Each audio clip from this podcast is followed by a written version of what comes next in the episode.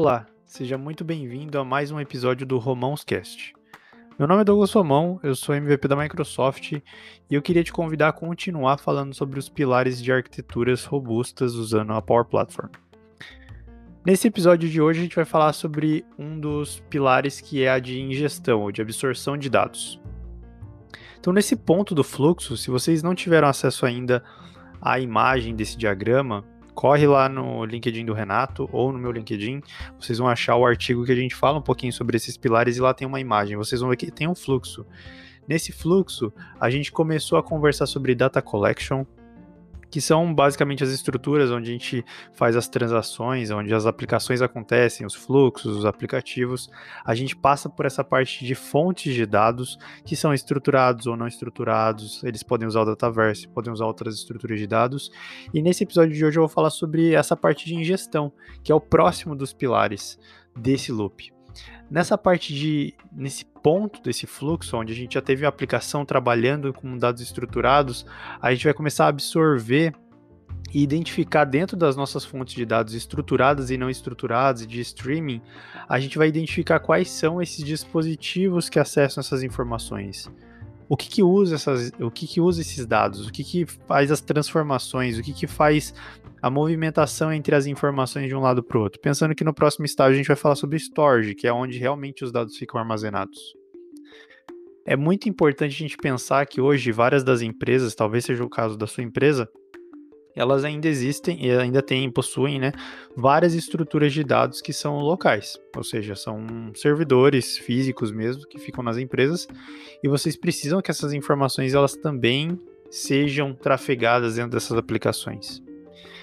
Geralmente essas fontes elas também podem ser absorvidas por esse processo, essa arquitetura da Power Platform, só que ela vai exigir uma, um carinha chamado gateway de dados, que é um gateway que vai ficar plugado nessa estrutura local e vai conectar com a nuvem, ou seja, vai pegar as informações do que está no local e vai disponibilizar para fora ou vice-versa. Um ponto importante de se mencionar nisso é que a gente está falando de tráfego de dados. E aí existem sérias leis de LGPD para a gente se preocupar, principalmente se tratando de setores regulamentados ou setor público. E várias empresas também já estão é, tomando cuidado com isso, porque a gente está trafegando informações. Então tem dados que são classificados, são considerados é, é, soberanos, seja naquela organização, naquela cidade, naquele estado, naquele país. Então tem várias dessas coisas que a gente tem que levar em consideração por onde nossos dados estão trafegando, para onde eles vão, onde eles são armazenados, quem está tendo acesso.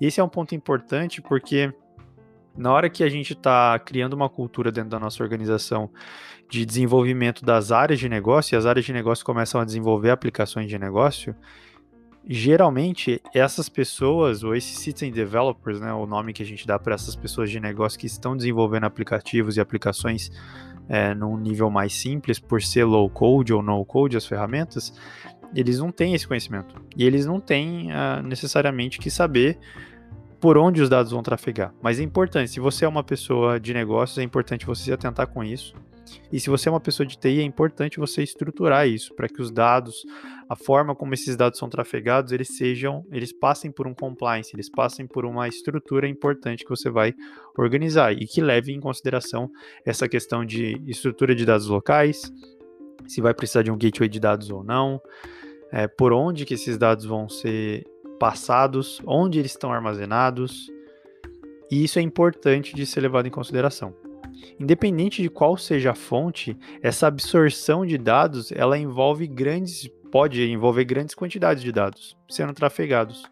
E é importante que esse relacionamento com os dados, o tráfego, a performance, isso tudo seja muito levado em conta na hora que a gente estabelece essa arquitetura.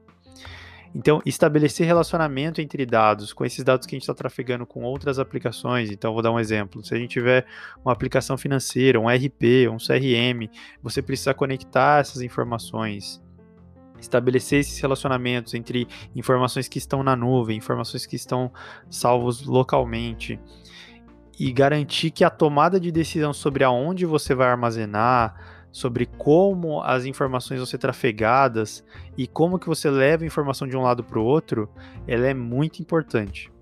Isso é muito importante para você definir como arquitetura, e é um pilar muito importante quando a gente está falando de arquiteturas robustas ou arquiteturas que são é, que tenham uma certa longevidade dentro da sua organização. A gente tem falado bastante sobre isso. E é importante você pensar sobre isso. Imagina que a sua área de negócio começa a interagir com a RP para poder pegar informações de ordens de compra ou ordens de venda para garantir que a sua equipe de vendas consiga fazer um pedido, por exemplo, direto por um aplicativo.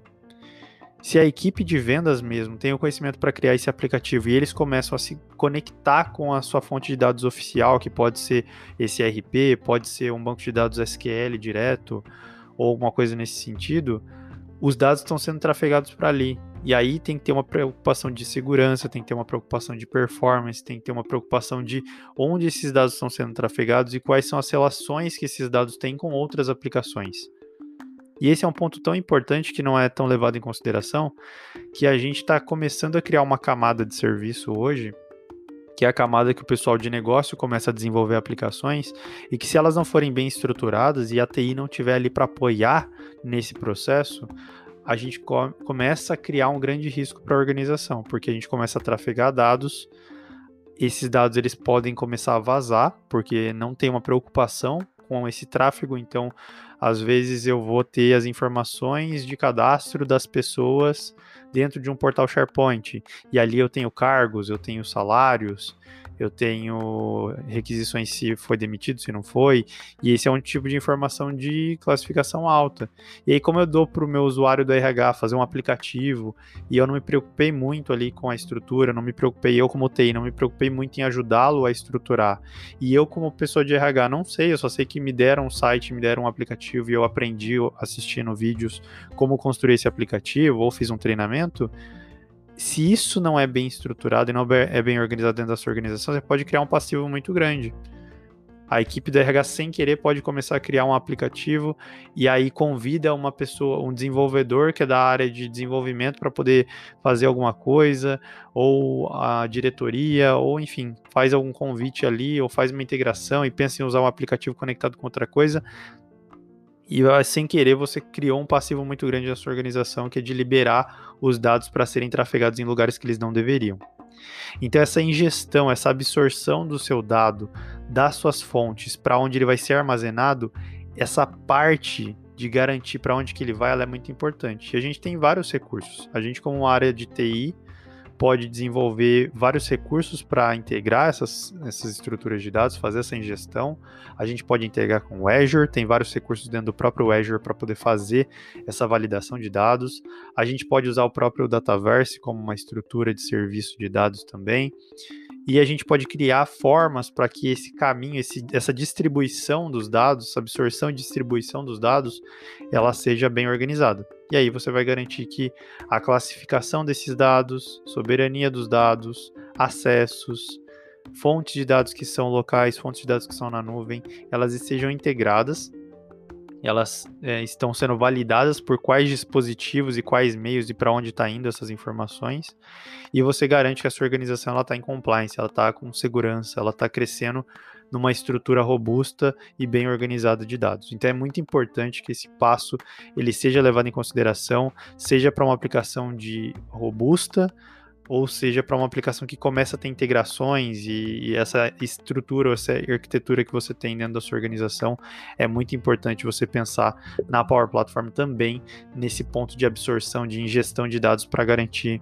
que você não tenha vazamentos, você não tenha é, nenhum problema nesse sentido, tá bom?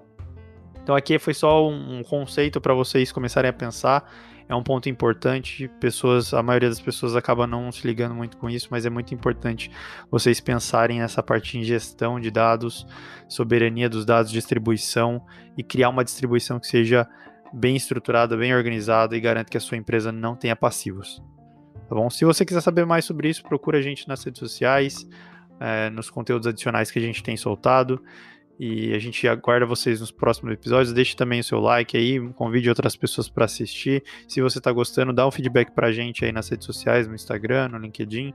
É importante para a gente também saber se isso está ajudando vocês. E aguardo vocês no próximo episódio.